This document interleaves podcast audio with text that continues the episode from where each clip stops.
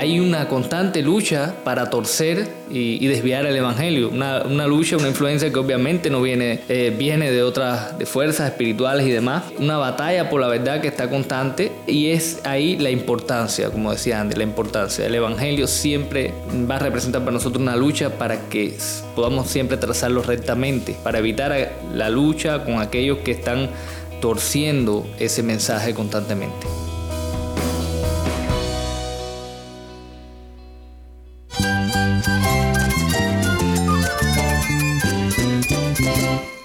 Cristo es la esperanza. Cristo es mi Señor y mi Salvador. Cristo ha transformado mi vida. Cristo es la viña. Separado de Él, nada puedes hacer. Cristo es el camino, la verdad y la vida. Jesús es mi todo. El único descanso, la única paz verdadera es con Jesucristo. Estás escuchando a El Faro de Redención. Cristo desde toda la Biblia para toda Cuba y para todo el mundo.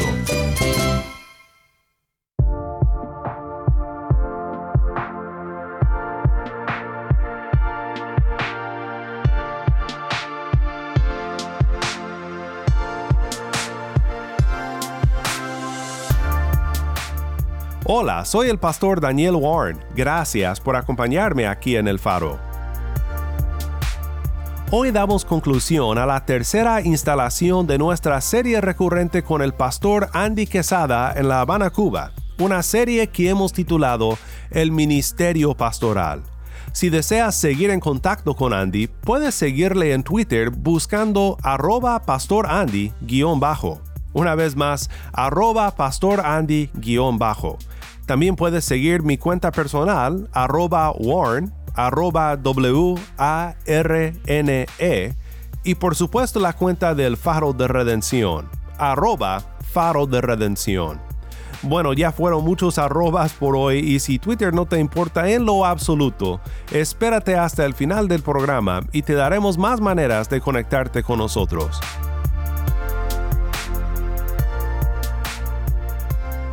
Ahora sin más demoras, vayamos una vez más a Cuba, acompañados por pastores de la iglesia Nueva Vida Habana Vieja, con nuestro hermano Andy, conversando sobre la responsabilidad de ser un obrero aprobado en la exposición del Evangelio.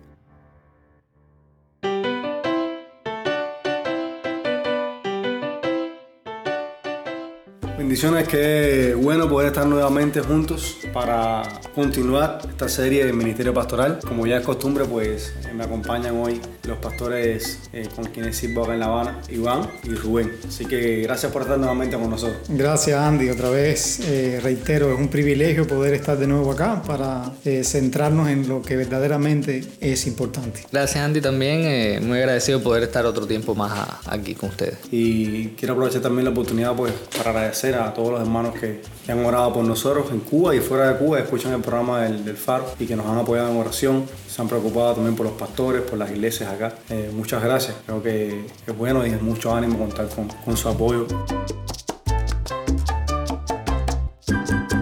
Anteriormente conversábamos sobre el entrenar a otros, sobre el entregar el Evangelio a otros y hoy vamos a conversar posiblemente de lo que es un segundo tema muy importante en el ministerio del pastor. Si es importante encargar el Evangelio a otros, es muy importante ser fieles en la exposición del Evangelio. Y el texto que estaremos considerando hoy está en 2 de Timoteo también, 2, versículo 14, donde el Señor inspira a Pablo a decir estas palabras a su hijo Timoteo, procura con diligencia presentarte a Dios aprobado como que no tiene de qué avergonzarse, que usa bien la palabra de verdad. Yo creo que ese es un texto que debe estar en nuestros corazones mientras estamos haciendo el ministerio pastoral. Hablábamos de entrenar a otros, de capacitar a otros, de entregar el Evangelio a otros, pero no podíamos hacer eso si primero no somos nosotros fieles en entregar el Evangelio, en predicar el Evangelio con precisión, siendo fieles a Dios, siendo fieles a la palabra del Señor. Y antes de entrar en, todas las implicaciones que tiene esta demanda para nuestra vida como pastores, quisiera que concentráramos el primer tiempo en Timoteo en este encargo específicamente a Timoteo, que consideráramos el contexto en, el que Pablo está diciéndole esto a Timoteo. Eh, fíjense lo que dice el versículo 14, recuérdales esto, exhortándoles delante del Señor a que no contiendan sobre palabras, lo cual para nada aprovecha, sino que es para perdición de los oyentes. O sea, esto nos habla un poco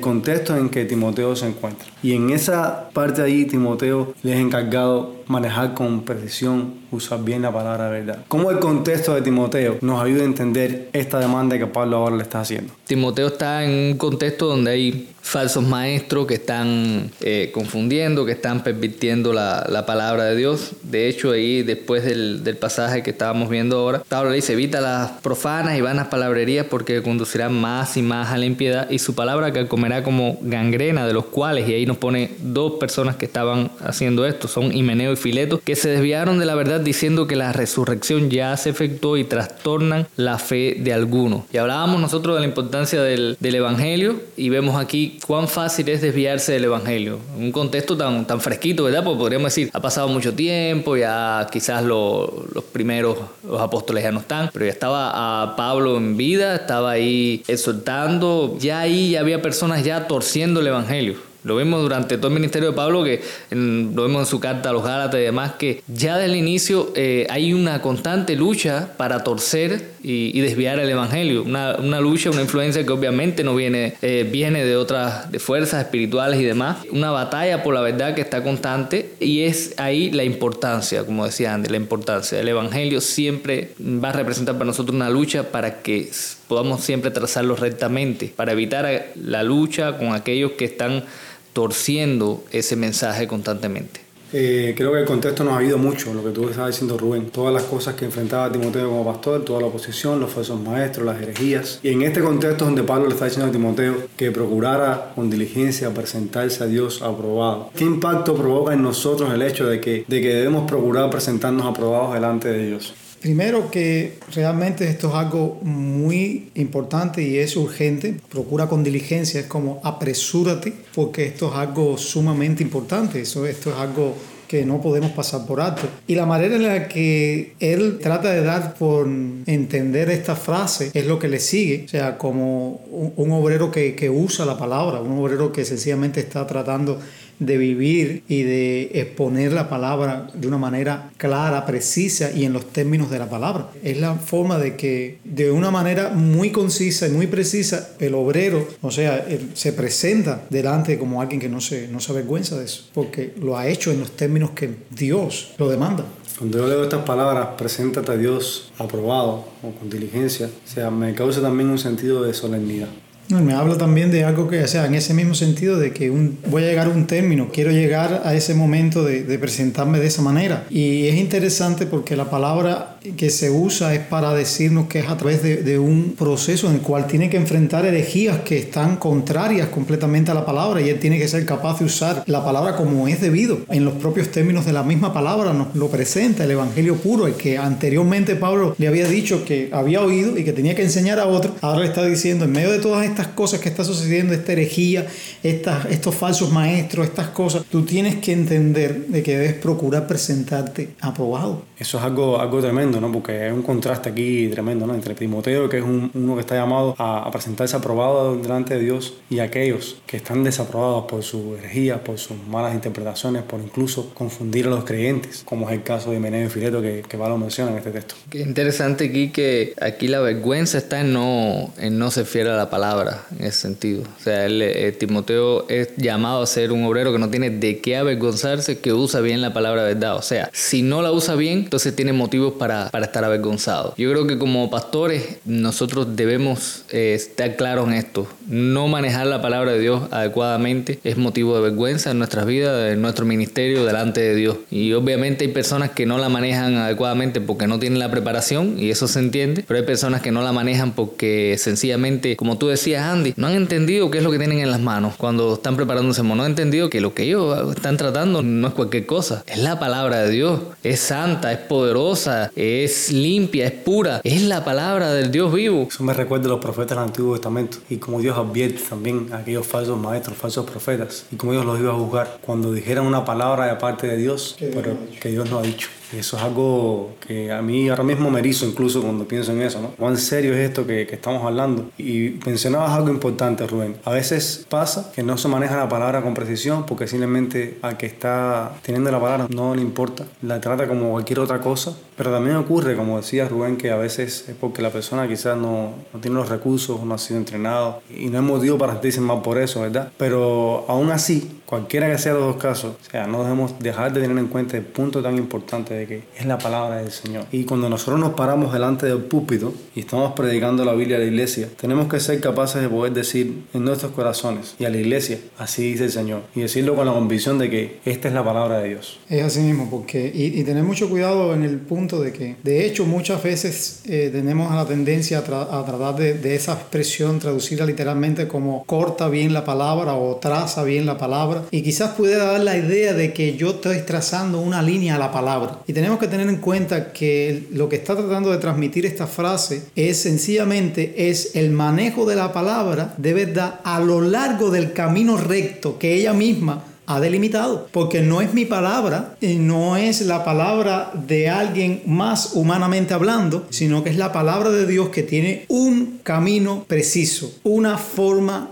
recta. Y entonces yo lo que estoy haciendo es manejarla en los términos de ella. Y eso es lo que yo voy a tratar de llevar. Nosotros no estamos determinando el camino de la palabra. Sencillamente estamos descubriendo ese camino, estamos viendo la rectitud de ese camino en términos de que de manejos y estoy exponiendo la palabra de Dios, en que en este contexto es en armonía total con el evangelio. Y aquí hay un punto interesante que cuando nosotros estamos predicando la palabra de Dios, usando la palabra de Dios de manera genuina, verdadera, usándola bien la palabra de verdad, estamos hablando también de que nosotros mismos como creyentes y como pastores nos ponemos o nos sometemos debajo de la Biblia. Eh, nuestras opiniones quedan reducidas, lo que nosotros pensamos, lo que nosotros creemos quedan reducidos a la escritura, a donde Dios nos lleva. Y, por supuesto, esto no es un, mensaje subjetivo, estamos hablando de cosas que son reales, objetivas y un poco más adelante vamos a hablar de, de maneras prácticas en las que yo como cristiano, como pastor ministro puedo estar convencido que estoy manejando la palabra con precisión. Pero un punto importante es, o sea, la solemnidad porque estoy manejando la palabra del Señor y yo mismo como pastor ponerme debajo de esa palabra, someter mi vida, mis pensamientos, mis creencias, mis convicciones, mis opiniones a la palabra, porque es la que importa y no lo que yo tengo que decir. Así que esto es un, un punto muy importante a tener en cuenta. Y, y, quiero volver un momentico atrás al obrero que no tiene que avergonzarse, porque eso me trae la imagen de alguien que ha hecho el trabajo bien, ¿verdad? Alguien que se le ha encomendado una tarea, ha hecho el trabajo bien y entonces trae el fruto de su trabajo delante de su, de su jefe o delante de su supervisor y puede con, con orgullo, de alguna manera, con alegría poder decir, este es mi trabajo y poder con la frente en alto poder decir, lo hice bien. Y es importante eso porque cuando lo, lo comparamos por el contexto, específicamente en el versículo 18 que, estábamos, que habíamos leído anteriormente también, dice que se desviaron de la verdad, diciendo que la resurrección ya se efectuó y trastornan la fe de algunos. Es interesante porque cuando nosotros como obreros no tenemos nada de qué avergonzarnos, estamos aprobados de Dios, tiene que ver con la manera en la que estoy manejando la palabra y la estoy exponiendo acorde a la verdad de la palabra y no contrario a la verdad de la, que lo que la palabra me enseña. Entonces esta gente, para entender un poco más manera más práctica, esta gente empezaron a enseñar algo que estaba totalmente desfasado de la palabra verdad. Por lo tanto, tienen por qué avergonzarse. Esa gente serán avergonzados. Esa gente no se presentarán delante de Dios de una manera, vamos a decirle, con digna, o sea, de manera que no se tienen que avergonzar. O sea, sí se van a avergonzar porque serán no desaprobados. serán desaprobados. Y es, eso es lo que, lo que estabas diciendo, que yo estoy obedeciendo los términos de aquel que me ha tomado por su siervo. Y estoy haciendo, estoy contento porque estoy usándolo como él me dijo que lo hiciera. Soy el pastor Daniel Warren y esto es el faro de redención.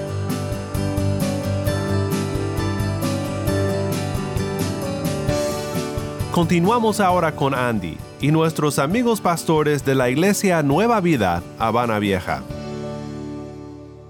Ahora, quisiera hablar un poco de maneras prácticas en las que como pastores podemos asegurarnos de que estamos manejando con precisión la palabra.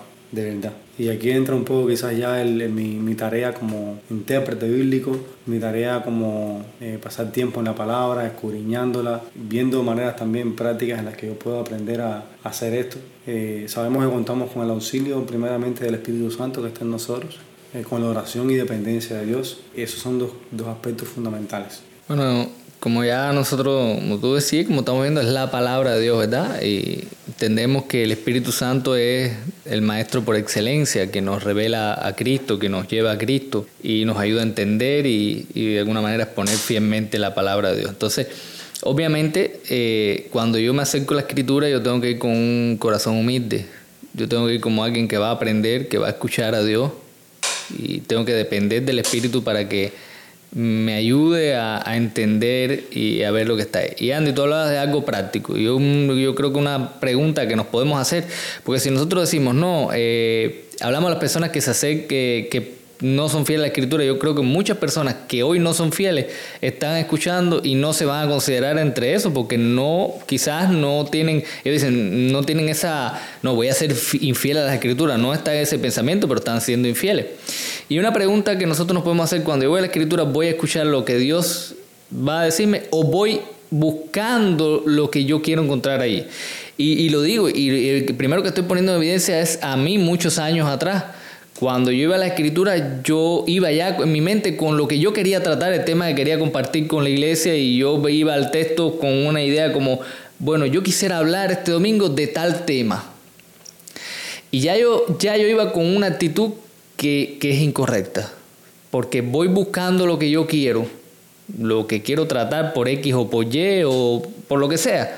No estoy yendo las escrituras como la palabra de Dios que va a hablar a mi corazón, en dependencia con la pregunta adecuada, Señor, ¿qué es lo que tú dices para mí? ¿Cuál es, ¿Cuál es tu palabra? ¿Cuál es la verdad que hay en este pasaje que yo debo conocer y debo creer y que posteriormente, por supuesto, debo compartir con mi iglesia? Entonces una pregunta que cada pastor, hablando de términos prácticos, podemos hacer no es, cuando voy a la escritura, voy a escuchar lo que Dios tiene que decirme o voy a intentar encontrar lo que yo quiero decir a los demás. Esa es una pregunta clave que creo que debemos hacer y que hace la diferencia, porque obviamente yo no tengo, aunque yo ore y yo de, dependa del Espíritu supuestamente y vaya a la Escritura, si ya yo voy con esa intención, ya yo no estoy dependiendo de Dios, ya yo no estoy realmente yendo con un corazón humilde a ver lo que Dios tiene para mí, ya yo voy con lo que yo quiero hacer. Como dice una ilustración que usa David Hell en su libro de predicaciones positivas, que a veces los predicadores usan la Biblia como un borracho usa un poste de luz, más para apoyarse que para alumbrarse. Y, y, eso ocurre, ¿verdad? Muchas veces el predicador va a la Biblia para eso, para buscar apoyo para su opinión, apoyo para el tema que quiere abordar. Y, no estamos diciendo con eso que la Biblia no hable de temas específicos y que no deberíamos escudriñar en la Biblia en cómo la Biblia debe hablar y toca temas que son importantes para la iglesia. Pero a veces, muchas veces cuando abordamos esos temas simplemente queremos encontrar un apoyo para nuestra propia opinión, para lo que nosotros queremos decir y no para dejar que la Biblia realmente informe nuestros pensamientos y nuestras propias opiniones. Sí, a ver, eh, yo creo que, que, eso es, todo esto es muy válido tener en cuenta. De hecho, esta actitud de humildad eh, que empieza con una oración y no sencillamente con una oración para ir a buscar después lo que yo quiero imponerle a la escritura, sino como decía Rubén, sencillamente ir con una actitud humilde y cuando mi oración lo haga, yo quiero realmente depender de Dios para que me haga ver, me abra los ojos para entender su palabra, para entender todo lo que está allí. Y algo, algo muy importante es ser consciente de que voy a ir con presuposiciones.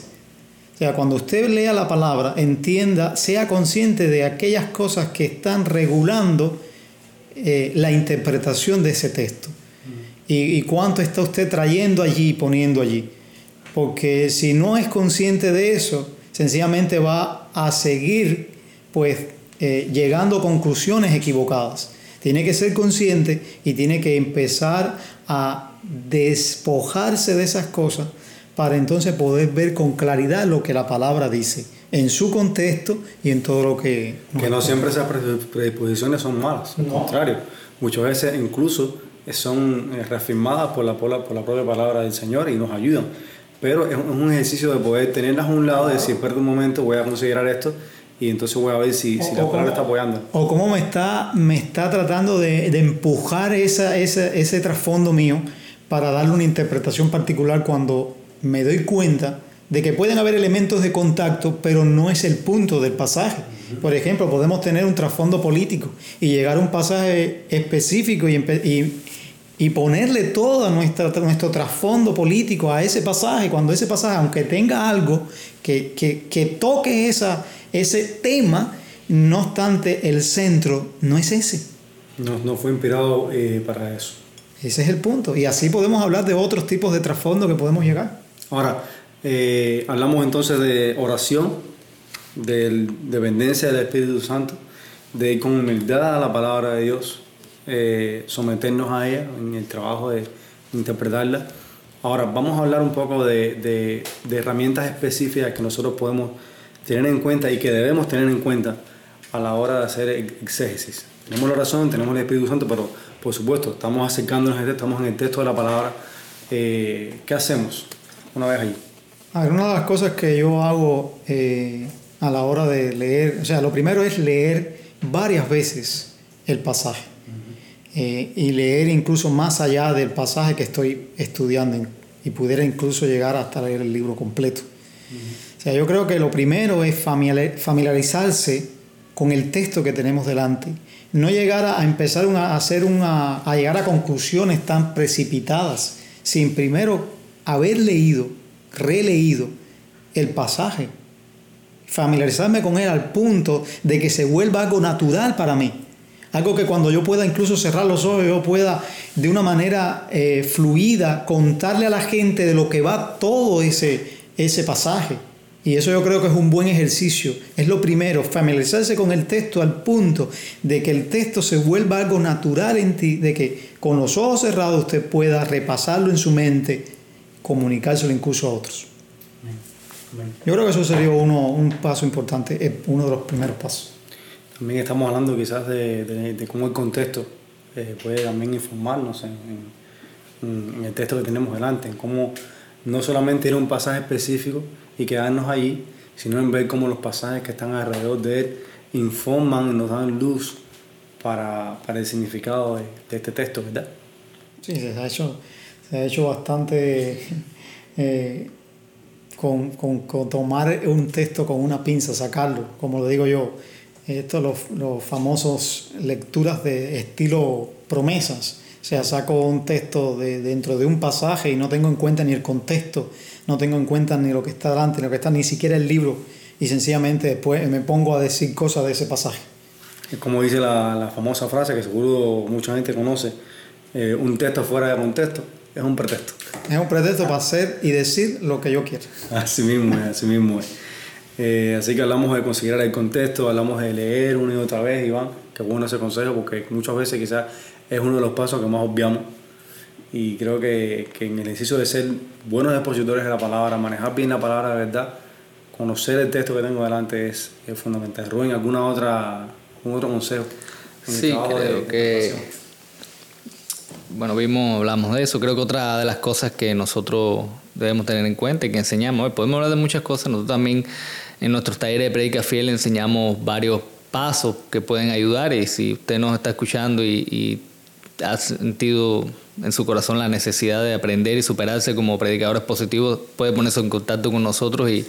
y estamos, estamos, haciendo una pausa ahora, una pausa comercial. Sí, para, es una pausa comercial, pero, pero que es una pausa importante, ¿sabes? Porque eh, mi experiencia fue que cuando yo entendí que debía predicar fielmente la escritura y de manera expositiva, porque eso es algo importante que no hemos mencionado, pero yo creo que lo primero que debemos entender es que la palabra de Dios debe ser predicada de manera expositiva.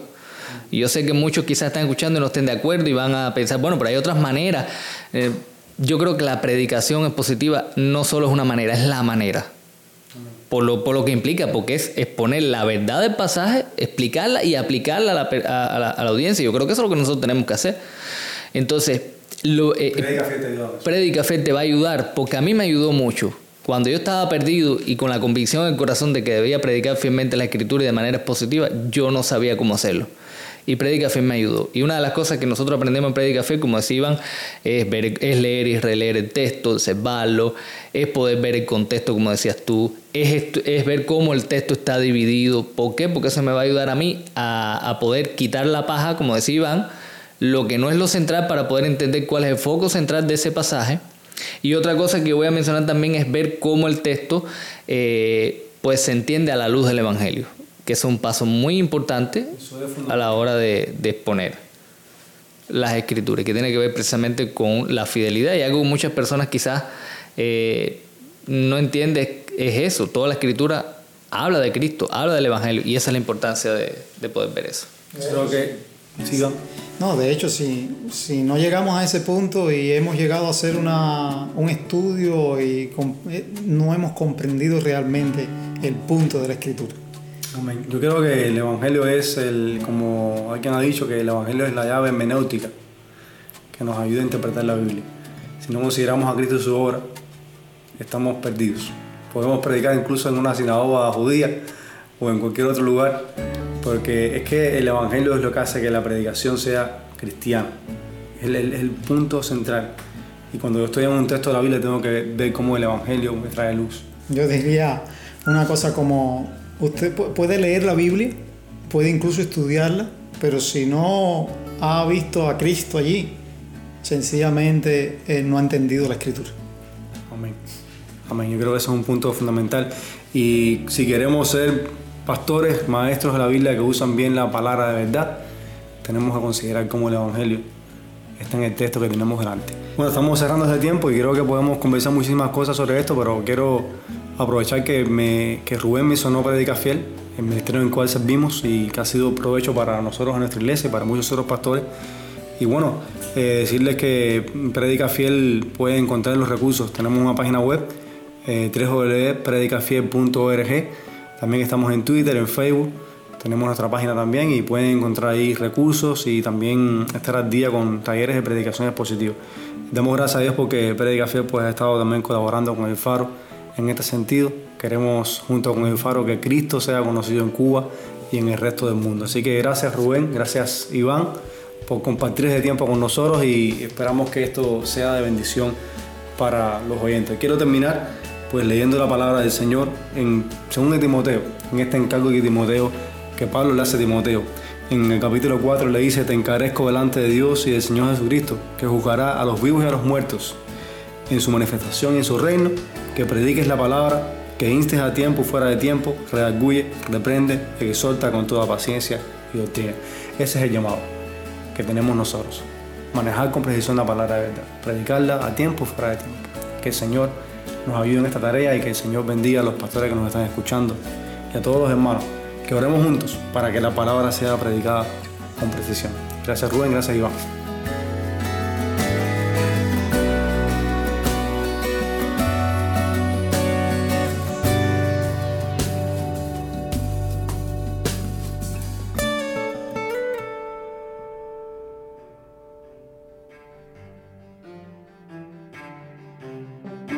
Soy el pastor Daniel Warren y esto es el faro de redención. Una vez más aquí al final de nuestra serie, le damos las gracias a Andy y a todos los demás por acompañarnos aquí en el faro de redención. Que nuestro Dios siga fortaleciendo sus ministerios y que todo pastor que nos acompaña encuentre gran ánimo en estas verdades que hemos considerado en esta semana. A nuestro Cristo sea toda la gloria.